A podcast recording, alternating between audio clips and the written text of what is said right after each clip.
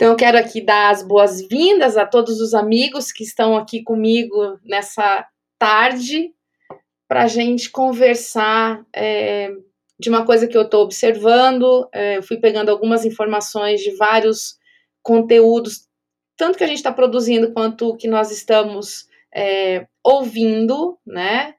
Diante desse momento de pandemia em que nós paramos o nosso escritório na forma que ele costumava trabalhar e agora precisamos nos adaptar a uma nova forma. E claro, nós já estamos indo aí para o dia 20 e alguma coisa de quarentena, já passamos pela primeira fase da, da perplexidade, já passamos por uma segunda fase de é, produzir, né, já no, no habitat novo, né, e a gente está entrando numa outra fase que nós temos que tomar muito cuidado, que é uma fase de declínio, de cansaço, de não sair de casa, de ter essa questão, né, o, o, o organismo vai pedindo outros tipos de movimento. Então, nesse momento, a gente já começa a tentar imaginar o que vai acontecer lá na frente. E eu dei o nome para essa essa live de nova configuração é, da advocacia e depois pensando nesse nome, eu falei, nossa, mas a gente meio que traçou isso de alguma forma quando a gente escreveu o, a nova reinvenção da advocacia. Esse livro aqui, a primeira edição dele é de 2005. Depois nós fizemos a segunda é, que foi publicado em 2014 e ele continua ainda muito atual. Então, o que, que nós temos aqui como primeiro insight para nós conversarmos a respeito da nova configuração? Estão vendo a imagem aí? Vamos ver se ela, se ela fica clara. Então, a primeira coisa que a gente. Vocês estão vendo? Está é, tá aparecendo? É, a primeira coisa que a gente tem que fazer, parece que está meio é, borradinho, mas dá para ver. Eu acho que pode ser a internet aqui. Esse horário deve estar tá meio. É, tá embaçado, né? É, se eu sair daqui vai cair, então acho que é melhor a gente ir assim mesmo. Depois eu vou colocar tudo nos meus stories, tá? Então, a primeira coisa que a gente tem que. A gente está passando por essa reprogramação agora é que nós começamos a perceber que nós temos que assimilar a cultura do planejamento. Essa é uma primeira constatação que a gente faz ao termos que entrar é, em quarentena, muitas vezes sem ter feito algo é, planejado até então, ou ainda é, durante o momento de pandemia, a gente precisa fazer replanejamento da nossa operação toda, tá? Então, esse é um primeiro ponto que a gente tem que é, trazer para nós, a gente tem que fazer com que. É, a gente tem que fazer com que o planejamento faça parte da gestão do escritório. Essa é talvez uma grande nova configuração. Não pode mais ser algo que aconteça por acaso, tá? Ou quando a gente está afim, ou quando a gente tem um grande problema, né? Então nós vamos precisar assimilar a cultura do planejamento. Planejamento este que não acontece ou não deve acontecer uma vez por ano. Planejamento é algo que é contínuo. Então, pensar e exercitar esse pensamento de curto, médio e longo prazo, saber se adaptar a novas situações, é fundamental para a gente ter a agilidade para lidar com cenários complexos.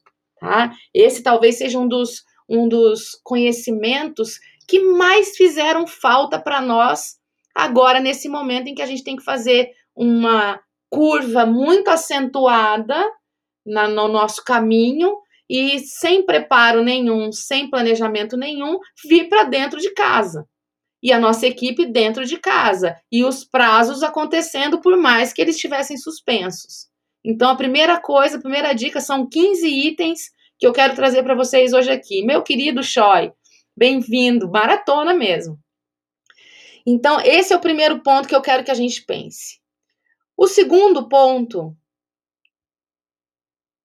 está ligado.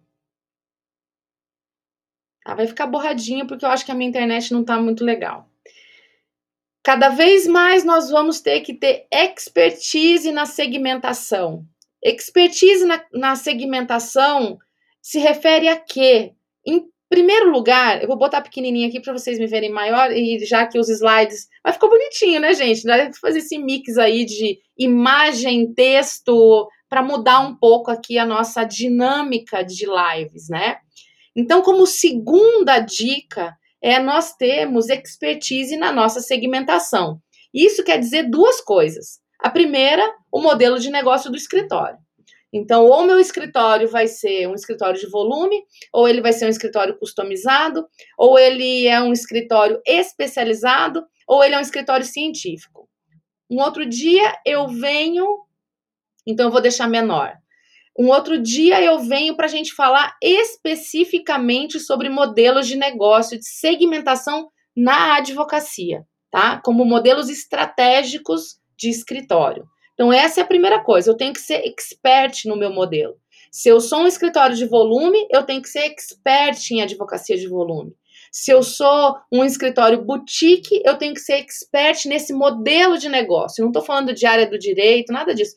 Modelo de escritório. Como que eu lido com a equipe, como é a minha produção jurídica, que tipo de tecnologia eu tenho que usar, é, quanto que eu consigo cobrar naquele modelo de trabalho. Você tem uma série de questões. E quais são é, as grandes é, palavras-chave de cada modelo e que eu tenho que abraçar e fazer isso está no meu planejamento estratégico sem parar.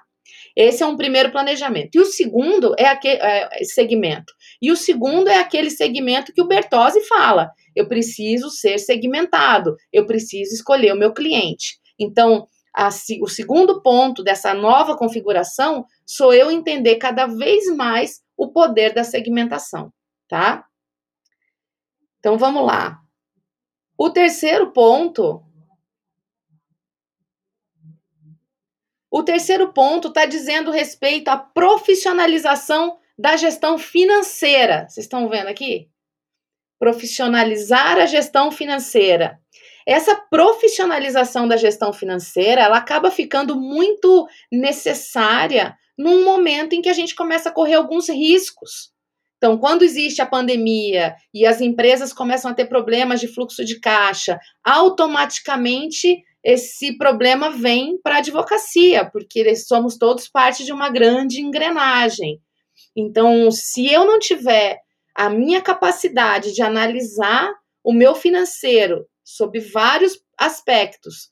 Minha gestão de custos, a minha gestão de, de é, receitas, é, renegociação de contratos, a precificação. Se eu não tiver esses conceitos, esses fundamentos da gestão financeira muito claros dentro da minha cabeça, quando acontece o problema, eu me perco. Quando acontece o problema, eu posso entrar numa rota de colisão aí com o meu emocional que vai me gerar muito mais medo do que solução. Uh, então, o financeiro é muito importante a gente dominar não só agora, ele precisa ser uma matéria obrigatória dentro dos escritórios, ele tem que ser muito levado a sério. A gente não pode brincar. Meu avô falava uma coisa que eu repito é, muito: o dinheiro não aceita desaforo. Então, a gente precisa entender a gestão financeira como a porta da profissionalização. Você quer arrumar teu escritório, não sabe por onde começar? Começa pelo financeiro, porque ele vai te le levar ao relacionamento com o cliente, que vai te levar à produção jurídica, que vai te levar às tuas pessoas, por mais que a ordem não seja exatamente essa. É, Kotler tem uma frase que eu gosto muito, que é: lucro é subproduto das coisas bem feitas. Eu preciso encontrar o que é o bem feito para o meu escritório, para a minha realidade, tá? Então, esse é o ponto 3. Ponto 4, que nós estamos sentindo muito agora no tempo da pandemia, tá borradinho, mas é por causa da internet. É, depois eu vou postar tudo de novo no meu stories na ordem, tá? Que é o trabalho em equipe. Então, imaginem a, o desafio que é trabalhar em equipe em condições normais de temperatura e pressão. Todo mundo aqui no escritório, todo mundo na sala ao lado, todo mundo junto. Agora a gente tem um elemento do distanciamento, do isolamento.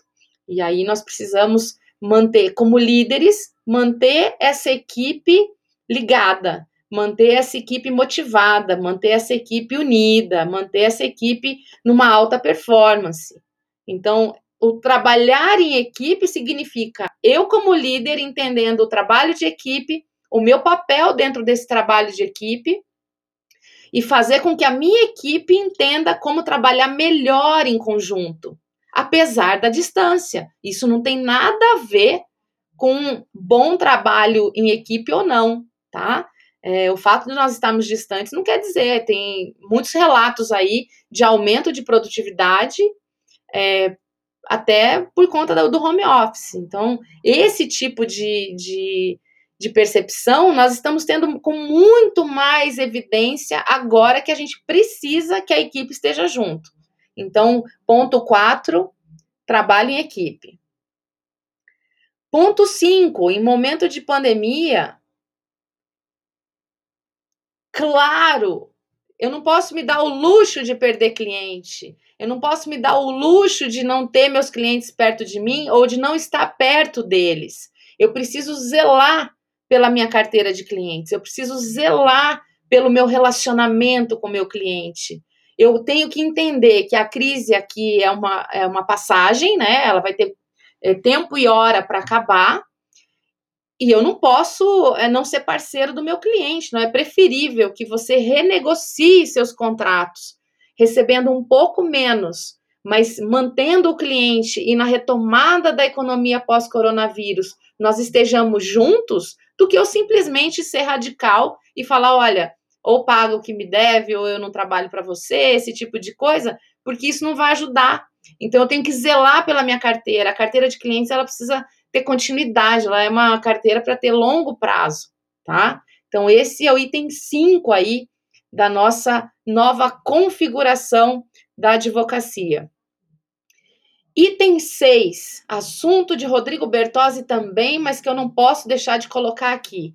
Hora de blindar a marca jurídica. O que, que significa blindar a marca jurídica? É ficar cada vez mais forte o nosso nome nos públicos que tem a ver é, conosco. Sara, eu vou, eu vou disponibilizar nos meus stories, tá? Não vai por e-mail, não.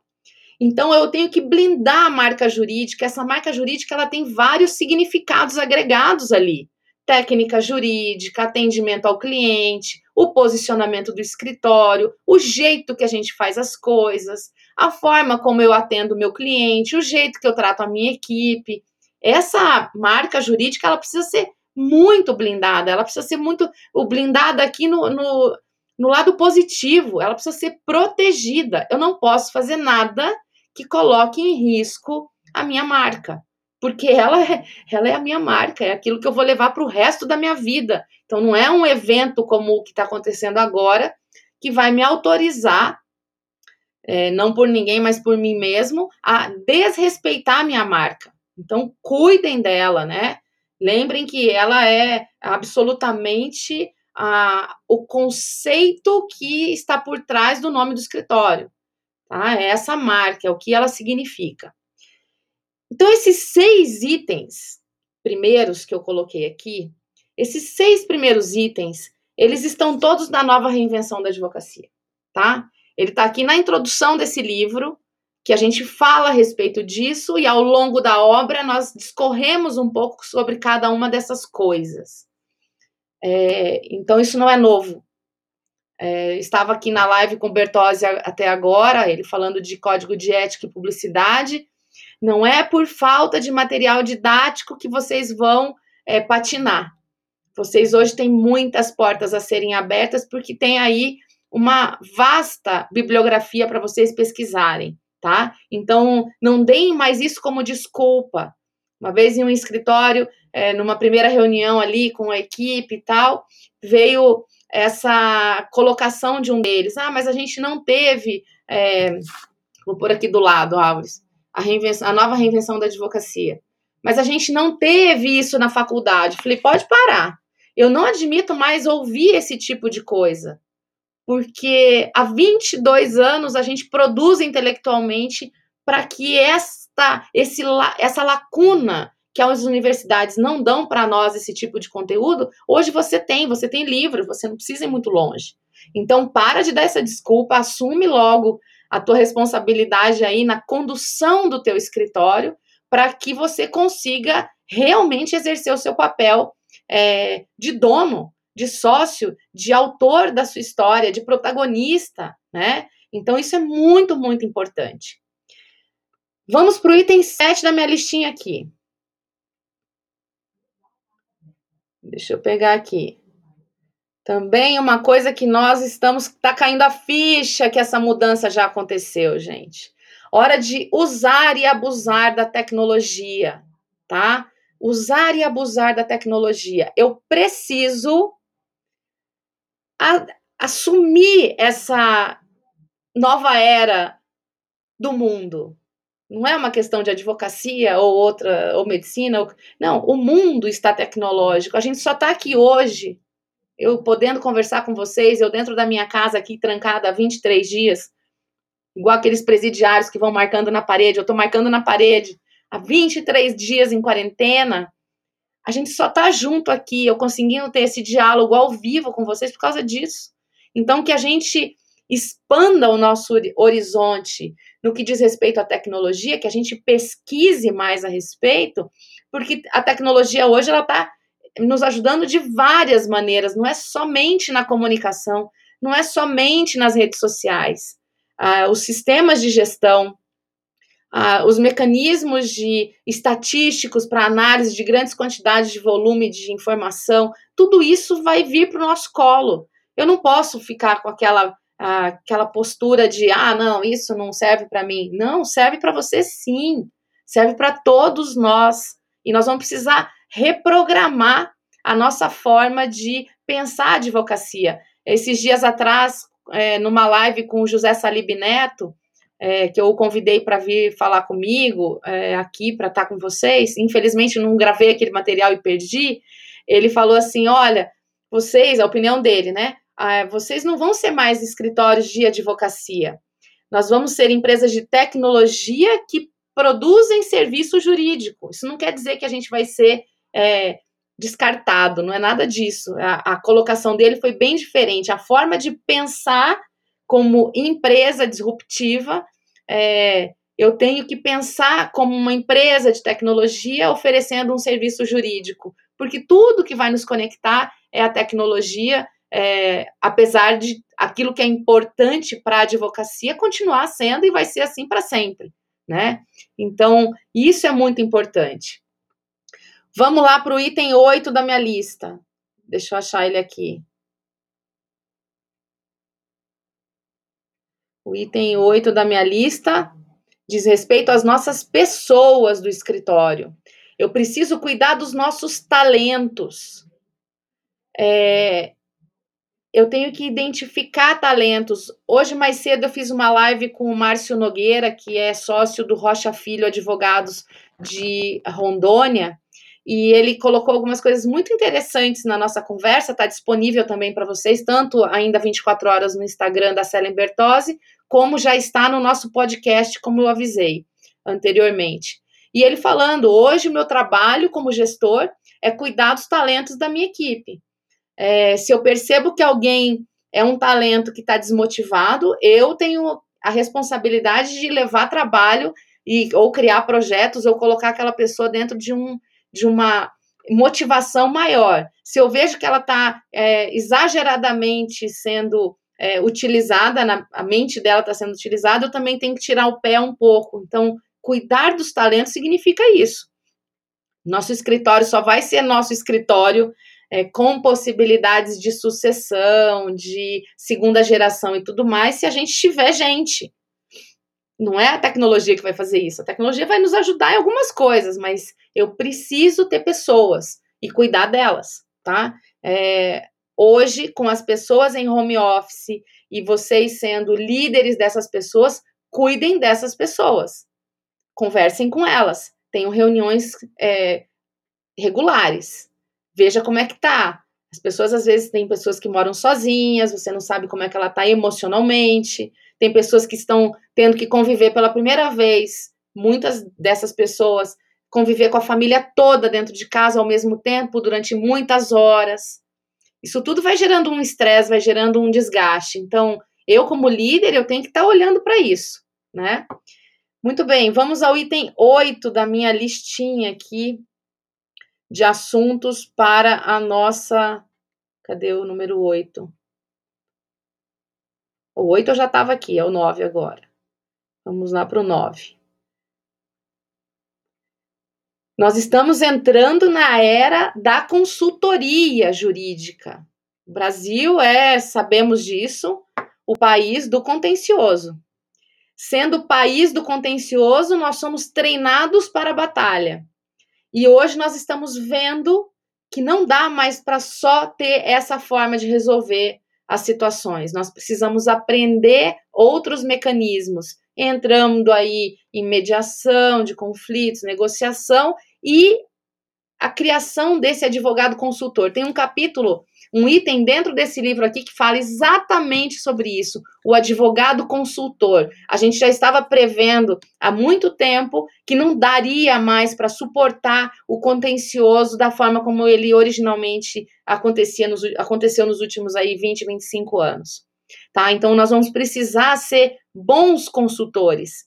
E ser bons consultores não é é, como o, o, o contencioso nos treina para espera, eu só avanço quando é, eu sou demandado, ou via uma publicação, ou o cliente me chama, ou algo acontece, né? Então, a gente precisa, Denise, tudo bem? É, seja bem-vinda. Então, a gente precisa começar a entender o consultivo, não um consultivo passivo, quando eu vou responder dúvidas que o meu cliente me mandar por WhatsApp ou por e-mail. Não é disso que a gente está falando, é esse tipo de consultoria. Nós estamos falando de um tipo de consultoria, de, de trabalho consultivo que vira produto jurídico, com começo, meio e fim, com um protocolo de etapas de trabalho para que o cliente entenda o que você vai entregar para ele no final não é uma mera opinião, por mais que as opiniões sejam importantes também. Mas a gente está falando nesse mergulho que a advocacia vai ter que fazer nos próximos 10 anos, que nós imaginamos que o, os anos 20 deste século serão é, os, o ano, a década do consultivo. Nós vamos ter que fazer nascer isso. Então, preciso aprender a ser um advogado consultor e não simplesmente ser um advogado de contencioso, porque aprendi isso na faculdade e eu tenho um código de processo que me diz o que eu tenho que fazer depois do quê. É, no caso do consultivo, não. Eu tenho que criar minha metodologia. E dificulta um pouquinho, mas é para isso que a gente está aqui. Não é para sermos iguais. É para nós criarmos a nossa, é, exercermos a nossa arte no nosso escritório, é, conhecendo muito bem o nosso cliente, é, conhecendo muito bem a nossa área de atuação, e através dessa junção de conhecimentos, nós sermos capazes de criar coisas que solucionam, de, solucionem determinados tipos de problema. Vamos lá para o item 10 da nossa lista. Ah, esse item eu acho ele de uma importância absurda. Nós precisamos adquirir maturidade empresarial dentro dos nossos escritórios. Nós não podemos pensar que o nosso escritório é uma extensão da nossa casa. Nós não podemos não saber que nós estamos diante de um negócio. Um negócio mesmo. Eu, eu não posso mercantilizá-lo na hora de propagá-lo, como o Bertozzi bem falou na última live é, de uma hora atrás. Nós precisamos entender o escritório como um negócio que tem receita, que tem despesa, que tem equipe, que tem cliente, que tem problemas, que tem que lidar com tomadas de decisão muitas vezes difíceis e que a gente tem que enfrentar, que enfrenta risco, que paga tributo, que paga um monte de coisa, encargos de toda ordem, tá? Então, isso é ter maturidade empresarial. Sou eu entender que tipo de conhecimentos a mais eu preciso ter para fazer do meu escritório um grande lugar para trabalhar, não só porque as pessoas são felizes aqui dentro, mas é porque a gente se enxerga como empresa, se enxerga como nós temos governança dentro do nosso escritório. Nós temos regras para as coisas, nós temos políticas, Nós temos situações que a gente não abre mão, é, em hipótese alguma, que são os nossos princípios e valores. Então, isso é ter maturidade empresarial, é nós pensarmos lá na frente, é a gente entender de cenários, é a gente ter foco, é a gente ter resiliência, porque ser empresário, seja jurídico ou não, é, requer força pessoal, requer resiliência, requer a capacidade de cair e levantar. Hoje nós estamos vivendo uma, um momento em que nós seremos muito demandados por essa característica pessoal que os empresários, de uma maneira geral, têm que ter. Nós estamos sendo testados na nossa inteligência, nós estamos sendo testados na nossa resistência. E os mais fortes vão sobreviver. Eu sou uma delas, porque eu não vou desistir. Essa, essa é a diferença. Não tem a ver com o que acontece lá fora, tem a ver com o que acontece aqui dentro. É a minha postura, a minha atitude, a minha paciência, a minha capacidade de viver um momento diferente do que eu vivia antes, saber viver num degrau a menos do que eu ganhava. Esse, esse, essa é a mágica. E isso não me doer. Eu não sair reclamando pelos cantos. Não, eu estou indo à luta. Essa é a maturidade empresarial que a gente precisa entender para poder tirar o melhor proveito dessa circunstância que a gente está vivendo hoje. Não aceitem reclamar, não falem mais de crise. Pensem em como vocês podem resolver os novos problemas. Os novos problemas que surgiram para cliente que está do lado A ou do lado B, ou que não tem mais é, recurso, que não tem como. João, bem-vindo! Que não tem mais é, recurso, que não tem como honrar um, um contrato, que não tem como pagar uma conta. Quem que vai defender essa turma? Quem que vai dizer qual é o melhor caminho? Quem que vai trazer? Então, essa maturidade empresarial ela é absolutamente necessária para os nossos dias e para os próximos também, né? Porque isso não é só para agora. Item 11 da nossa história aqui. Precisamos entender sobre livre mercado. Eu ouço muito, muitos advogados, às vezes, da jovem advocacia, é, claro, estão começando, claro, existe dificuldade ao conquistar clientes, claro, ainda o cliente não, não viu ainda tudo que pode ser realizado por aquela pessoa. É, tem várias questões aí que só o tempo vai dar, o foco vai dar, a disposição para o trabalho, a capacidade de esperar, essa maturidade empresarial. E a gente precisa entender o poder do livre mercado. E a gente tem que saber que ninguém nos deve nada. Nenhum cliente tem a obrigação de fechar conosco. Nenhum cliente tem a obrigação de colocar a mão no bolso e colocar em cima da mesa a quantidade de dinheiro que nós queremos que ele coloque. Ele tem a liberdade de escolha. Hoje, no universo de 1 milhão e 200, quase 200 mil advogados, nós, quanto mais a gente entender disso, maior será a nossa capacidade de nos melhorar profissionalmente.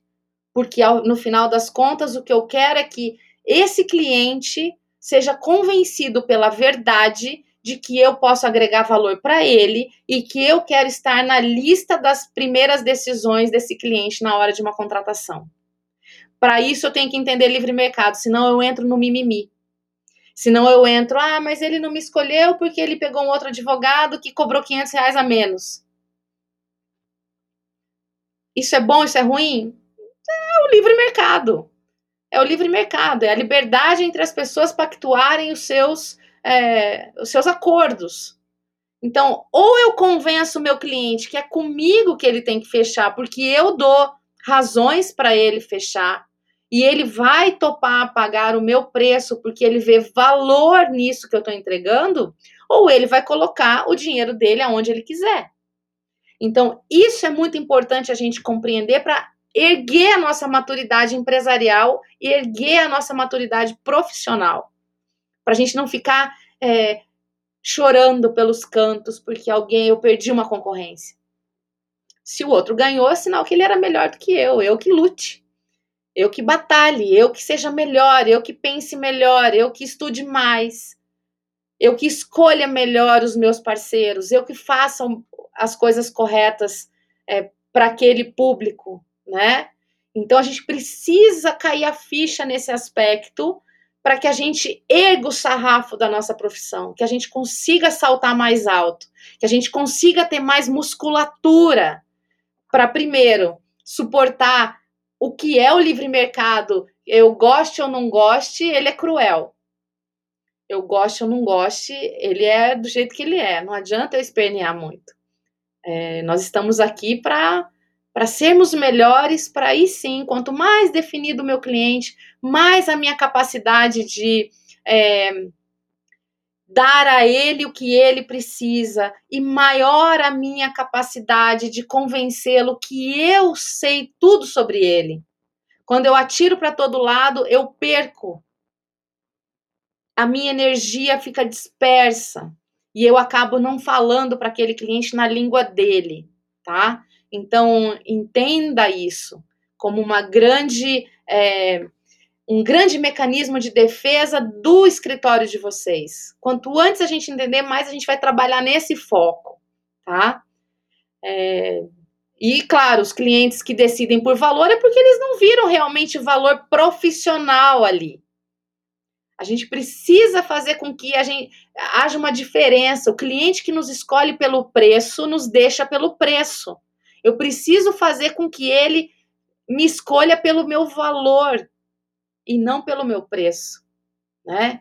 Então, é isso que aqui o Fernando está falando muito bem, a Evelyn, né? Então, a gente precisa ter essa, essa visão. Renê aqui, nossa Bahia representada, Jaime, é isso, tá? Se eu não entender isso, eu continuo chorando. E enquanto eu choro, outros estão fazendo o trabalho. Então, vamos secar essas lágrimas, vamos ficar mais é, focados, né?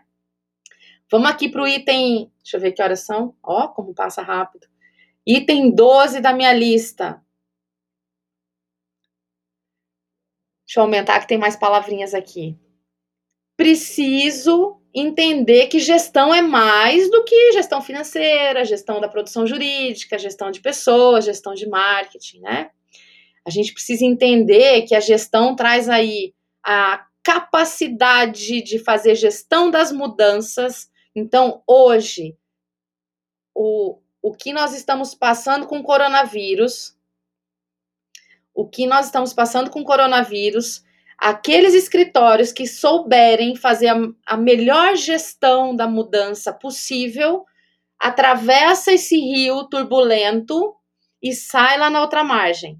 Aqueles que não conseguirem, lamento, vão ter mais dificuldade, vão ter mais problema. Então, eu preciso fazer gestão da mudança, da mudança de procedimento, da mudança de forma, a mudança, o jeito de lidar com o cliente. Eu tenho que mudar. É, a, a, a situação me impõe uma decisão. E não é uma decisão para daqui três meses, é uma decisão para agora. Então, tome a decisão. Outra coisa importante em, em relação à gestão é exatamente aquilo que eu, que eu falei agora, saber tomar decisões. E aí, vamos continuar fazendo os prazos mesmo com os prazos suspensos? Ou nós vamos esperar tudo a, avalanche quando voltar, né? Então a gente precisa, é uma decisão. Alguns decidiram suspender tudo, então o pessoal tá vendo Netflix. Outros não. Mantém o ritmo, vamos cumprir tudo, porque a hora que voltar a gente não vai ter sobrecarga, ninguém vai ter que trabalhar de madrugada. Então vamos aproveitar o tempo. Outra questão, inteligência emocional agora para lidar com todas essas questões, lidar com a equipe, lidar comigo mesmo, né? Eu não posso esquecer que eu estou no jogo, eu estou na equação. Eu também sinto, eu também sinto medo, insegurança. Como que eu lido com isso? Com muita inteligência emocional, com muita maturidade empresarial, com muita resiliência, com uma atitude positiva, com planejamento. Tô pegando frase de vocês aqui tá? Então eu preciso lidar com ter inteligência emocional para lidar comigo e com o outro, sem deixar a peteca cair. O jogo ainda estamos jogando o jogo. Ninguém tá de férias aqui. Negociação, fundamental para quem é gestor. E feedback, eu preciso fazer isso da melhor maneira possível para eu ter equipe. Imagina se eu não tenho equipe nessa hora, como é que fica? Os prazos vêm todos para os sócios? Como que nós vamos fazer isso? Eu preciso da minha equipe. E eu preciso mostrar para ela como faz. Então, para de centralizar, deixa a equipe aprender fazendo, né? Então, isso é fundamental, fundamental, fundamental. Item 13, deixa eu vir aqui. Quando a gente fala de estratégia, tem algumas coisas para pensar. É, tem o livro do Estratégia do Oceano Azul, que a gente já, né, é um livro já mais antigo, né? Mas eu preciso identificar neste ambiente qual é o oceano azul que a gente é, pode explorar melhor. O que pode vir de novas oportunidades nesse cenário agora atual. Não adianta eu pensar em cenário de janeiro. O cenário de janeiro ele não é mais o cenário. Eu tenho que pensar neste cenário. Então, fazer estratégia é isso, é estar sempre com um olho no gato, outro no peixe. Eu preciso combinar, é, como o Salib diz, são dois motores, o motor do agora e o motor do futuro. Os dois têm que estar operando em continuidade, tá? Além disso, eu preciso pensar em recursos e competências. Será que eu tenho todos os recursos? Será que eu já tenho é, dentro da minha, da minha, do meu parque tecnológico, do meu pequeno escritório, condições para minha equipe trabalhar home office ou não? Será que eu tenho competência para lidar com esse trabalho em home office ou não? O que, que eu vou prover? O que, que eu tenho que prover de recursos e competências?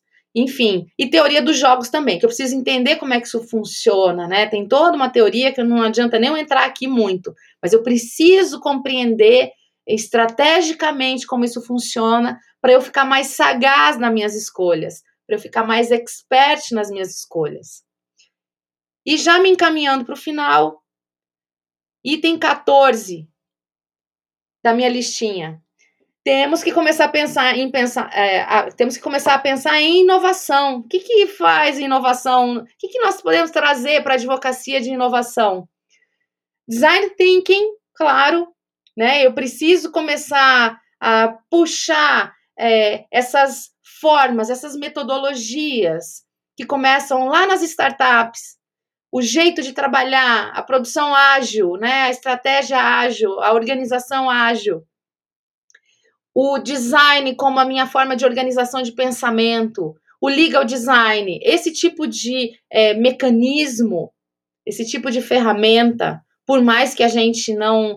É, eu tenho uma, uma máxima que eu trouxe do meu mestrado lá atrás, é, que eu tive um professor que falava assim: não se apaixone pelas ferramentas. Elas passam, mas as intenções ficam. Eu tenho que encontrar qual é a melhor ferramenta que casa com a minha intenção.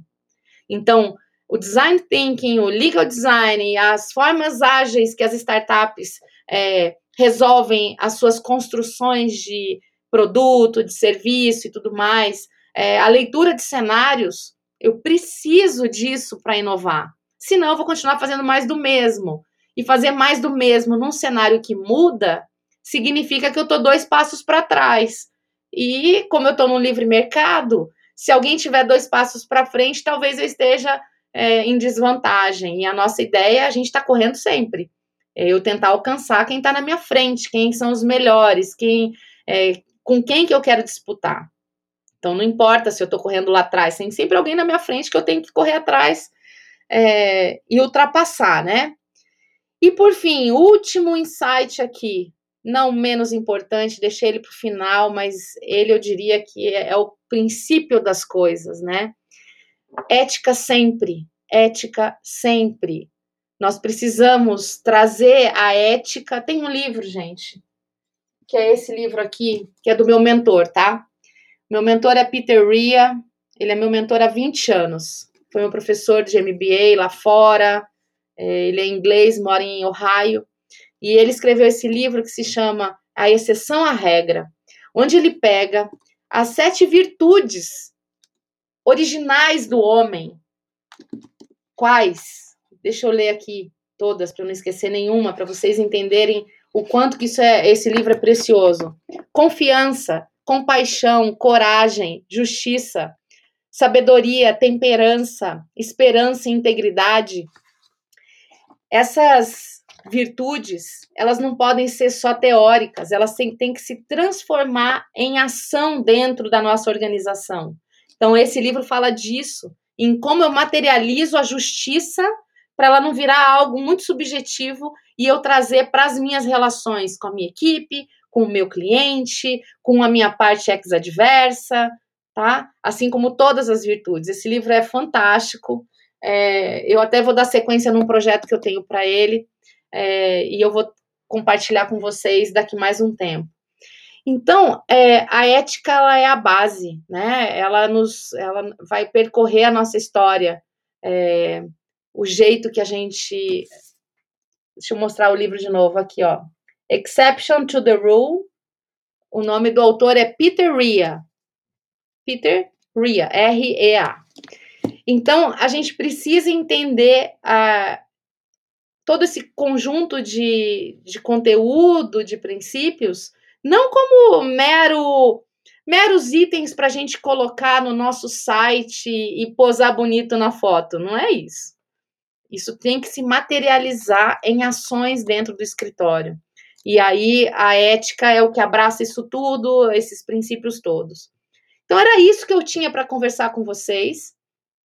Acho que seria interessante a gente bater um papo aqui. Quem quiser falar comigo, eu faço entrar aqui na live para a gente ocupar aí esses últimos 15 minutos é, de bate-papo rápido, né? É, quem quiser falar comigo, a gente ainda tem um tempo aqui que vai ser muito legal. Só vocês pedirem que vocês é, para falar comigo aqui, que eu vou vou ter o maior prazer de recebê-los nessa live diferente é, que a gente está fazendo hoje.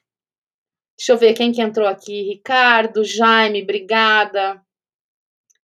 Dalmar, Marcos, Aline, Adriano, Guinzelli, Lobo, você por aqui também. Barbieri, nosso querido cliente. Renê, João Graça. Toda essa turma boa, né? E aí, ninguém quer falar comigo? Tô com medinho? Pelo amor de Deus, né? Vocês querem que eu chame alguém aleatoriamente? Ó, vou chamar, hein? Deixa eu ver quem tá aqui comigo. O Dalmar pediu. Vai ser você mesmo, Dalmar. Vamos ver se você tá aí ainda. Ai, será que ele não vai conseguir participar? Será que é por causa da minha imagenzinha aqui? Eu vou tirar ela daqui, vamos ver. Deixa eu te chamar, Felipe. Ô, Felipe, você podia fazer a requisição aí, porque tem tanta gente na live, eu acho que eu não vou te achar. É... Ai, gente, obrigada, Evelyn. Até parece, garota. Eu tô na lida aqui desde as 8 da manhã. Felipe, me chama aqui pra gente poder conversar. Deixa eu ver se eu te acho aqui.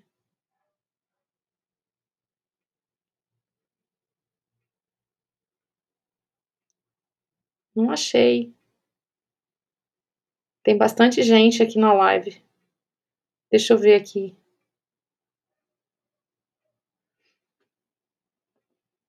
Então vamos respondendo aqui. Muitas dessas estratégias eu posso aplicar para o advogado individual. Corretíssimo, Ricardo. Corretíssimo. Não é uma questão de tamanho, é uma questão de atitude, é uma questão de escolhas. Você, a tua diferença como advogado individual para um escritório maior é o tamanho é, da complexidade das coisas e a quantidade das coisas também. Você vai pensar uma quantidade menor de ocorrências, mas o pensamento é o mesmo. Eu diria até que se você começar é, pensando nessas coisas, sendo um advogado individual, as tuas chances de fazer um crescimento orgânico, sustentável, é maior, porque é a tua cabeça que vai mandar no caminho, né? É a tua, é a, é a tua disponibilidade de fazer, né? Obrigada, Ana Paula, obrigada. A gente está aqui para poder ajudar, para a gente atravessar juntos essa fase, né? Nós estamos todos juntos, um dando a mão para o outro. Qual metodologia para deixar a equipe focada? Bom, primeiro um líder que sabe o que essa equipe precisa fazer e manter as reuniões periódicas, Denise. Então, é, Isso é fundamental, eles saberem o que eles têm em cima da mesa para trabalhar. E, e, depois um pouco de confiança, porque talvez nem todos trabalhem nos mesmos horários, né? Mas o que importa é a gente produzir.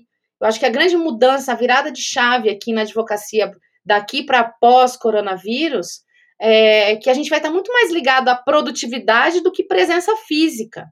Presença física não quer me dizer muita coisa, né?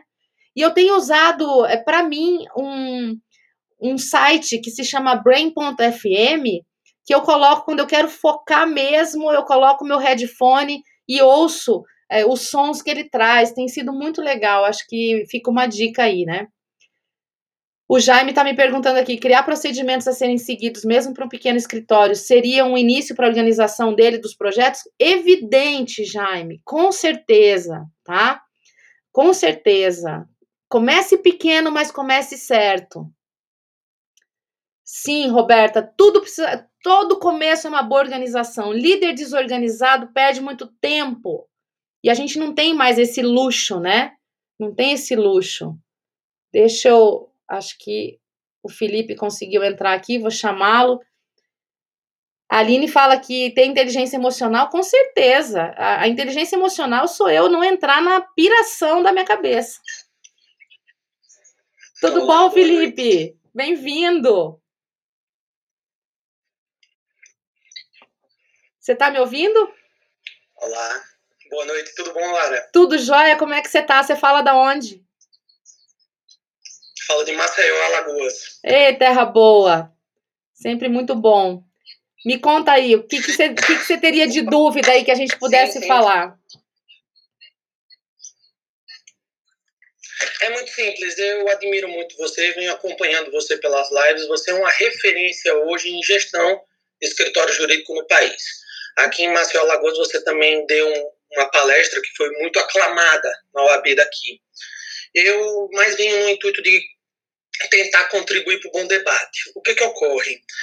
Todo mundo foi pego de surpresa, ou seja, de 15 dias para cá a vida mudou, acho, do cara que está no Rio Grande do Sul, do cara de São Paulo, do cara do Acre e do cara daqui de Alagoas. Nós temos uma situação hoje que é que eu estou tendo dificuldade. Eu tenho um escritório, um pequeno escritório, são duas advogadas que trabalham comigo e eu, no caso, né? O que que eu fiz? A gente começou no home office por uma questão de cuidado, né? Toda a equipe se mantendo, mas de certa forma a gente tem uma, muitas incertezas e trabalhar esse psicológico não é fácil. Eu explico. Por exemplo, nós estamos com incertezas, hoje todo o comércio fechado, uma série de motivos. A gente tenta motivar a equipe, consegue motivar a equipe, mas aí me vem o Conselho Nacional de Justiça e, pouf, solta uma resolução e suspende todos os prazos. Ou seja, literalmente a justiça para. E vem todo um efeito em cadeia.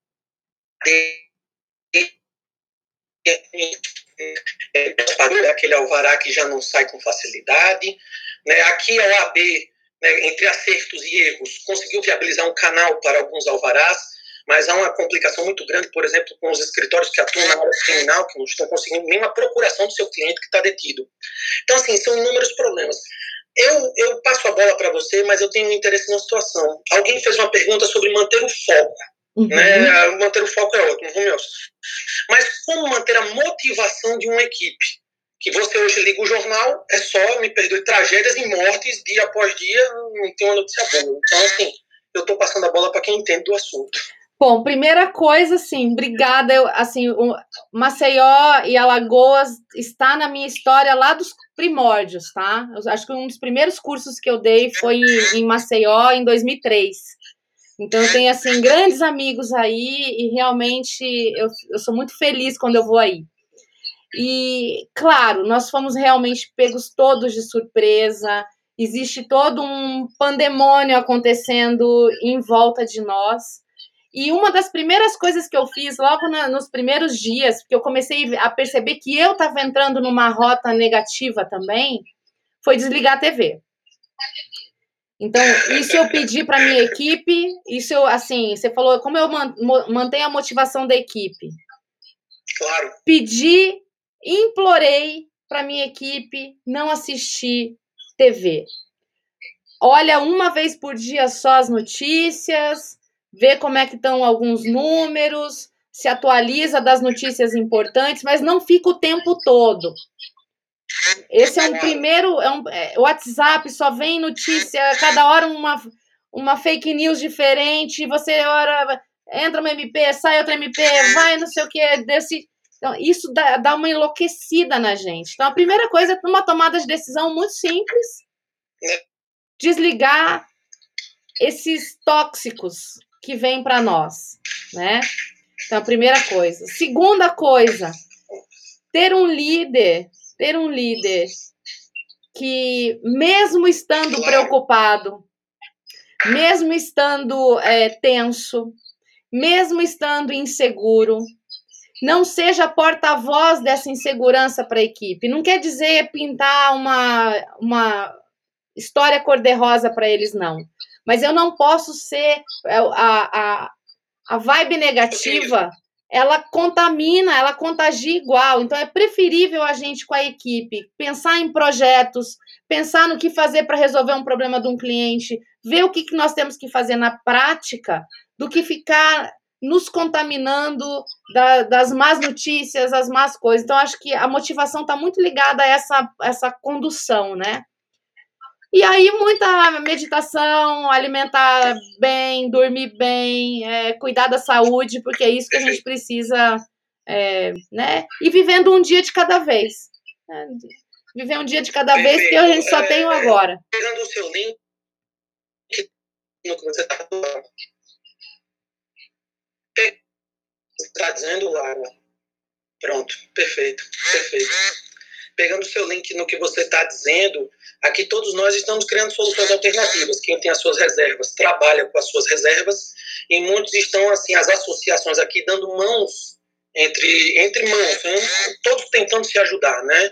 As associações aqui como a Anacrim, os advogados criminalistas, eles estão tentando é, ajudar o colega com situações básicas. Por exemplo, alguém vai no presídio, cumpre o alvará também para um colega, alguém que vai é, no banco, né, que o atendimento é remoto, também ajuda o colega, de certa forma. Você ajuda com o fator uhum. tempo, você ajuda com o fator risco, você ajuda, inclusive, com o fator economia de combustível.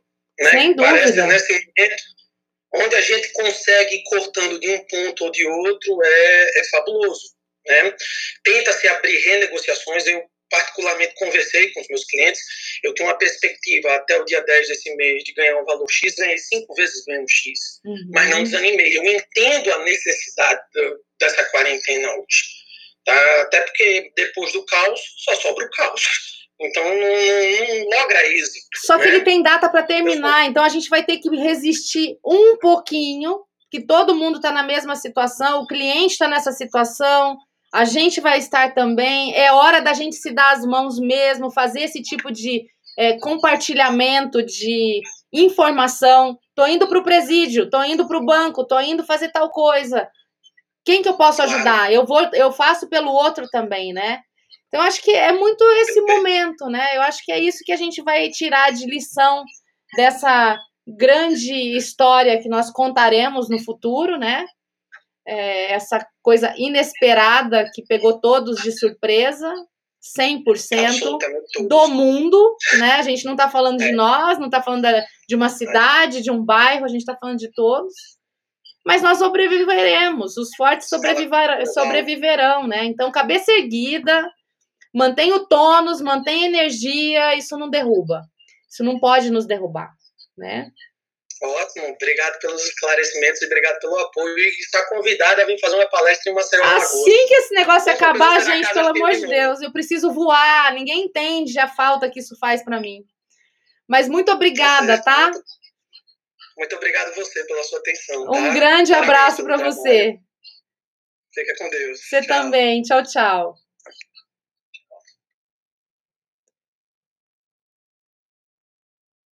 Temos quatro minutos. Deixa eu ver aqui quem mais que, que falou alguma coisa aqui.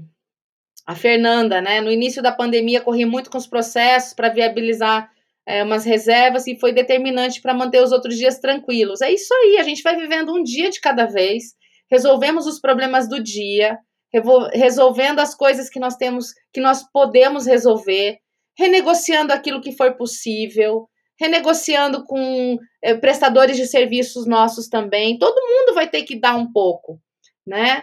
Não vai dar para ser igual para todo mundo. Nós vamos ter que é, trazer essa, essa consciência. Mas era isso que eu queria conversar com vocês hoje. Esses insights eu espero que tenham sido úteis.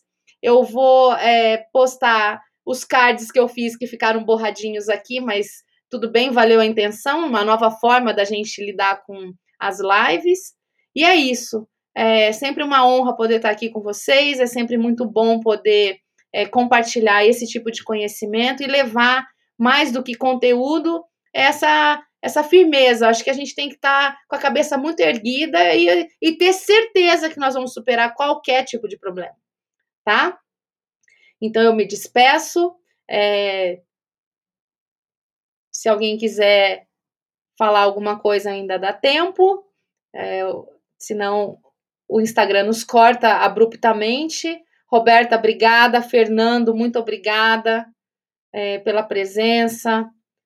Dalmar, Jaime, sempre você aqui, sempre conosco, nos acompanhando. Vários de vocês aqui sempre conosco. É sempre muito bom a gente ter essa grande turma, né? Que quer mais e, e uma advocacia melhor, uma carreira melhor. Obrigada, querida. Vou descansar. Não sei se é agora ainda, né? Amanhã tem bastante coisa. Quero deixar preparado já algumas coisas que eu preciso fazer. Mas é isso. É, continuem firmes, tá? Continuem firmes. Aline, um beijo, querida. Obrigada. Vamos ficar otimistas, sim. Qualquer hora eu vou para Recife, vou. A hora que eu viajar, gente, eu acho que eu vou ficar 40 dias sem voltar para minha casa. É isso que eu quero, é minha meta de vida. É isso aí. Um grande beijo para vocês, muito boa noite.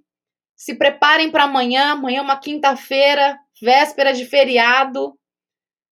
E que tenham. Ah, pelo amor de Deus, não vai perder. Temos uma live imperdível na sexta-feira. Eu e Christian Barbosa, o Christian simplesmente o maior especialista em produtividade e gestão de tempo, meu grande amigo há muitos anos. Não percam, não percam, não percam, não percam. Pode perder a minha, mas a dele não, tá? Então eu espero vocês e a gente vai mantendo contato aqui, tá bom? Beijo, fiquem com Deus, muito boa noite.